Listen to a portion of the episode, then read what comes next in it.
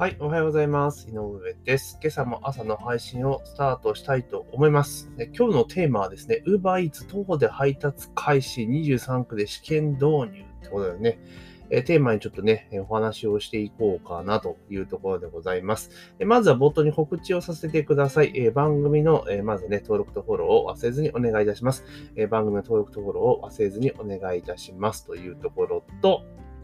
あとは音声配信の取説というものをね、えー、現在配っておりますので、もし必要な方いらっしゃいましたらですね、ぜひ、えー音声の概要欄にね、LINE のリンクが置いてありますので、そちらの方からご登録いただけたらなというところでございます。で今日はね、UberEats 徒歩で配達開始23区で知見導入という記事がありましたので、ちょっとまずね、冒頭を読ませていただきます。UberEats は東京23区で近距離の配達を徒歩で行える仕組みの試験運用を6月22日から開始する。これにより、自転車の駐輪や階段、細かい路地などを通行するのが手間が省け、効率的な配達が期待されるという、えー、海外ではすでにニューヨークや香港などの複数都大都市で投稿による配達が導入されている。えー、現在、UberEats で登録している配達パートナーは事前にアプリから車両変更することで、えー、徒歩での配達に切り替えることが可能。また、あなたに登録する場合は配達方法として徒歩のみを選択することで、自転車を持ってなくても UberEats に配達を始めることができると。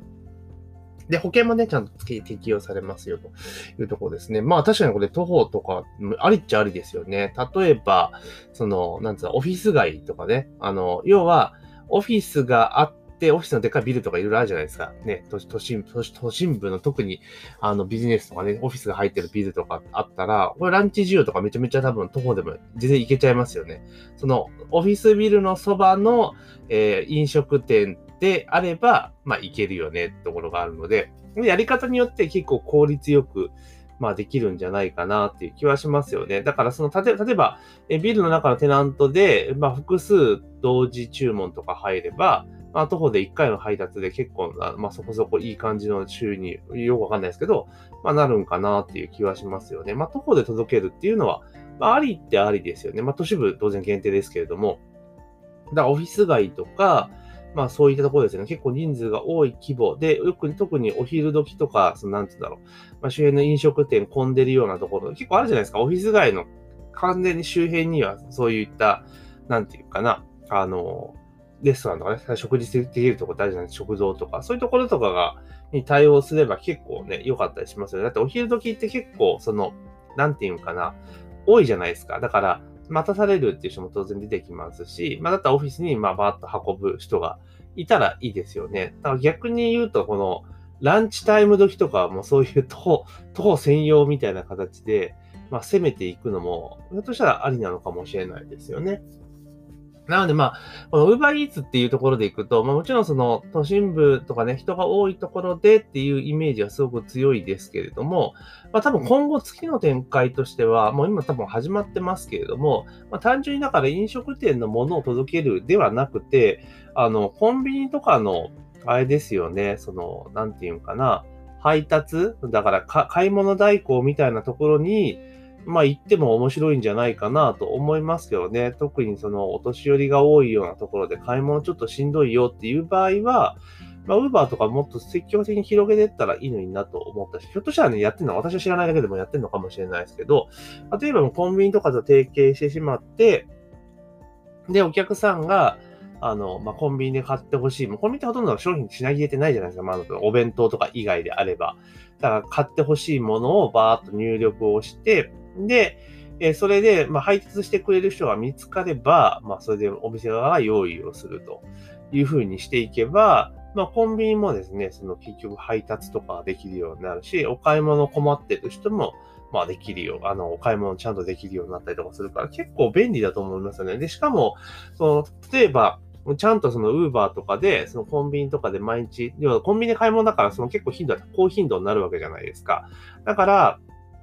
そこの部分に関して言うならば、ね、えー、きっちりと、その、例えば遠隔のね、家族とかが、あ、ちゃんと注文してるなってことは、まあ、とりあえず見守り的なことにも使えるわけじゃないですか。で、必ず例えば商品届けるときには、そのウーバーの人がま対面でやるよみたいな感じにしていったら、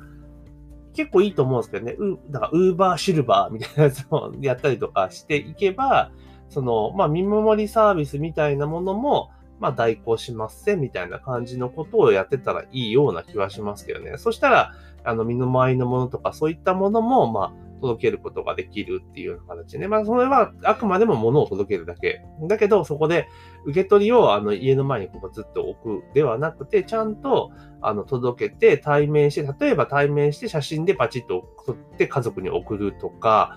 まあそういったサービスとかもあってもいいんじゃないかなと思いますけどね。うん。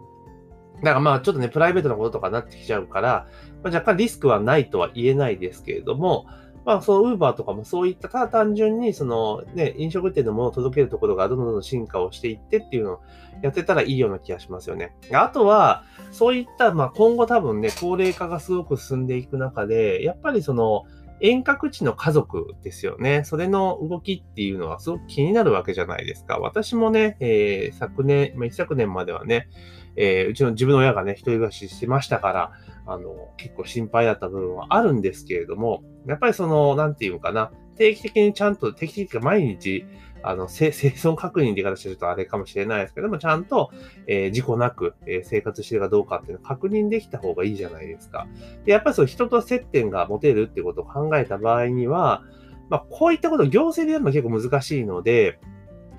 あの、まあ、事業としてね、なんかこう、うまく、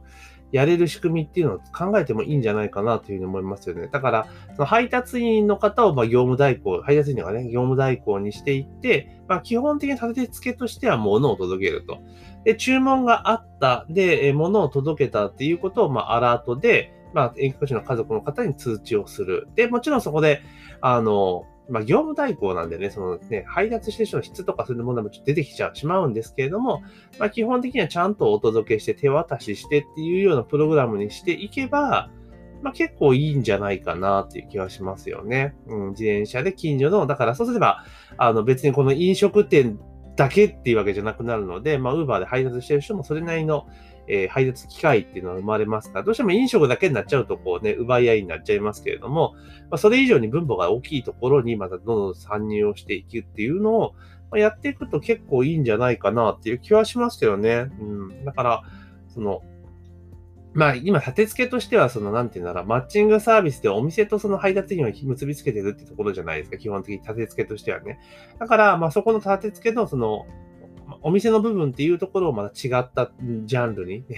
移していくっていう風にやってったら、結構届けてくれたら楽だなと思うことっていっぱいあるじゃないですか。ね、ありますよね。うん、なんかそういったことを、まあ、代行してくれるっていうのがあってもいいような気するんですよね。だから普通にだからネットスーパーとかでもまあいいんですけれども、まあ、そこまでいかないけどちょっと届けてほしいなみたいな。のってありますよね。なんかそういうのって結構やっていけば、まあ大、便利屋に近くなっちゃうのかもしれないけれども、まあ、結構需要ってあるのかなっていう気はしますよね。だから、言葉でやるっていうところもすごくいいことだと思うし、まあ、雇用もね、どんどんどん拡大。雇用って、まあ、いろいろね、その、だから、配達のフィーがどうじゃこうじゃって問題はあるにせよ、まあ、こういったところっていうのは結構ね、今後も、まあ、つっついていったら結構いいんじゃないかなと、個人的には思ったりはすごくしています。なので、まあ、ウーバー以外にもね、例えばウーバーイーツ以外にもどんどんどんどん競合入ってきますね。フードパンタとか。まあ、そういうところがどんどん入ってきて、あの、競争、まあ、単純に競争ばっかりじゃ質が悪くなってしまうリスクがあるので、まあ、違ったところにうまく参入をしていって、ちょっとずらして、まあ、やっていったら、まあ、ある程度ね、お客さんにも勝てる差別化にもつながるんじゃないかなというふうに思ったりはしました。というところで今日はですね、Uber Eats が徒歩で配達開始23個で試験導入で記事がありましたので、まあ、今後のね、要は配達ビジネスっていうか、まあ、そういうところについてこんなんしたらいいんじゃないかと思ったことを、えお話をさせていただきました。ぜひね、番組の登録とフォローを忘れずにお願いいたします。えー、番組の登録とフォローを忘れずにお願いします。というところで、本日の朝の配信は以上とさせていただきます。今日も一日頑張っていきましょう。